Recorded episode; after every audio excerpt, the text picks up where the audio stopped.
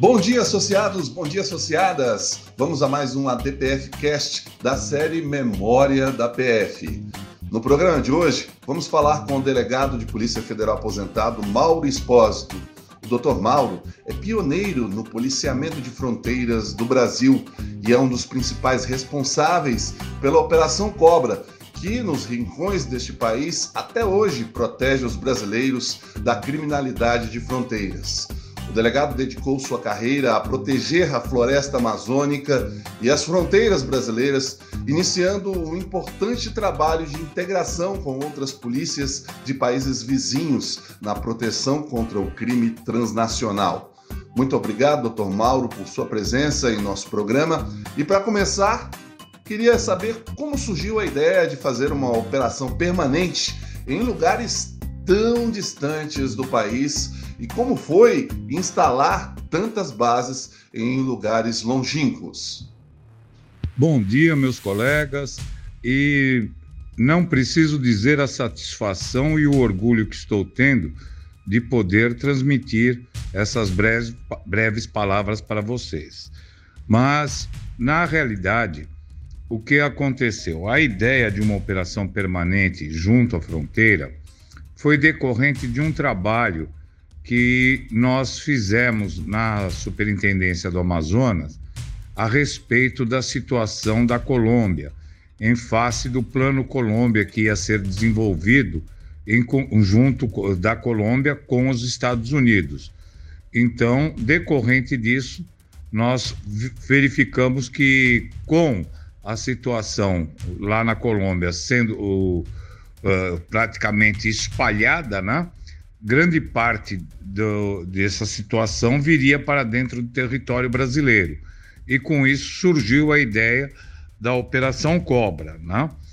E a Operação Cobra, dentro, a Operação Cobra, que era junto à fronteira com a Colômbia, dentro do estado do Amazonas, nos levou a instalar nove bases operacionais nos locais mais distantes que se possa imaginar é, simbolicamente, nós temos a situação de Melo Franco, é, onde trabalhávamos junto a uma aldeia indígena, né? Mas foi muito gratificante fazer essa, uh, instalar essas bases. Difícil, não, não resta dúvida, difícil, mas contando com a colaboração da nossa equipe, nós conseguimos fazer tudo. Praticamente construímos as bases, exato, com a força dos nossos braços. Certo, entendo. Mas havia uma esperança de que a cobra com a Colômbia virasse pebra com a fronteira com o Peru e vebra com a Venezuela. O que deu certo e o que deu errado nessa experiência? Veja, a, as operações Cobra, Pebra, Vebra, Brabo, né, foram operações inovadoras. Ela basicamente teve uma repercussão internacional muito grande, né? Uh, eu acredito que tenha tido muito mais acertos do que erros, mas o que ficou para trás é aquele problema nosso eterno, a falta de efetivo. Né? Então, nós não conseguíamos mobiliar os postos e foi surgindo novas prioridades para a Polícia Federal, e decorrente disso, as bases foram se extinguindo. Doutor Mauro, na sua opinião, o que é preciso hoje para fazer polícia na região amazônica? Veja, fazer polícia na região amazônica não é uma situação muito fácil, não, certo?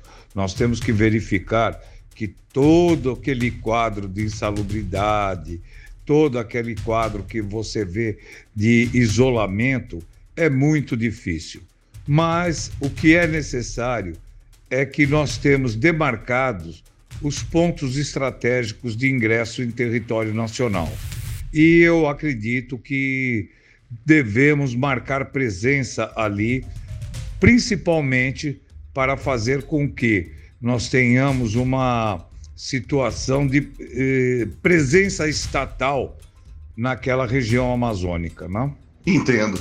Certa vez brincaram que o senhor foi o único delegado federal para o qual criaram um cargo específico porque nunca quis morar em Brasília e sempre preferiu a selva.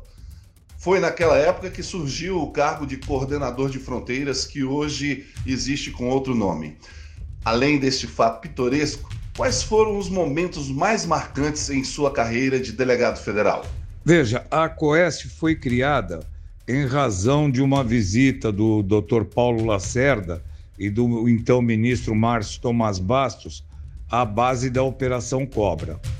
É, quando eles se inteiraram da situação e presenciaram como é que se estava trabalhando naquela região, o então ministro e diretor-geral falaram que era para estender isso daí para todas as fronteiras do Brasil, junto à região amazônica. E assim foi criada a COESF. Né? A COESF foi criada com três, com três uh, sessões, né? que seria uma sessão para a Amazônia, uma sessão para a região oeste e outra para a região sul. E durante o período que se fez presente, trouxe muitos resultados, resultados muito animadores, né? E nós criamos aquilo que nós chamamos uh, uma cadeia de informações muito importante. E não resta dúvida, para nós foi uma situação muito valiosa. Quanto à questão do fato mais marcante da minha carreira policial, se deu também durante a Operação Cobra. Nós conseguimos fazer uma operação dentro da Operação Cobra chamada Operação Aeron. Essa Operação Aeron conseguiu desarticular mais de 60 pistas de pouso clandestinas que serviam para fazer a média do transporte da droga do Peru, do Peru para a Colômbia, bem como da Colômbia para dentro do território brasileiro. Foi uma situação demorada, né? um levantamento muito grande. Contamos com o apoio das polícias dos nossos países vizinhos, tanto da Colômbia quanto do Peru mas foi realmente uma operação valiosa. Eu acredito que mais de 100 aviões foram apreendidos nessa situação. E para finalizar, o que o senhor pensa sobre autonomia da PF e mandato para diretor-geral da Polícia Federal? Quanto à situação de mandato para o diretor-geral, eu sou totalmente favorável. Eu acredito que o, o diretor-geral deva ter o mandato Exato, para que preserve a sua autonomia, não a autonomia funcional, a autonomia gerencial, de gestão da Polícia Federal. Para finalizar, gostaria de dizer que me sinto muito honrado mesmo em poder da, trazer essas palavras aos meus colegas, certo? Após 40 anos de serviço na Polícia Federal, eu a, a polícia eh, eu não deixei de ser policial. A polícia saiu de mim, mas eu não saí da polícia. Agradeço a todos, muito obrigado, mas muito obrigado de coração.